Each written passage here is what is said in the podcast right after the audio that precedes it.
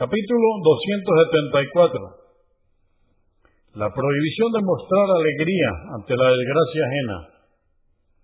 Dice Alá el Altísimo en el Corán, en el capítulo 49, aleya o verso 10. Ciertamente los creyentes son todos hermanos entre sí. Dice Alá el Altísimo en el Corán, en el capítulo 24, aleya o verso 19. Aquellos que desean que se propague la obscenidad entre los creyentes tendrán un doloroso castigo en esta vida y en la otra.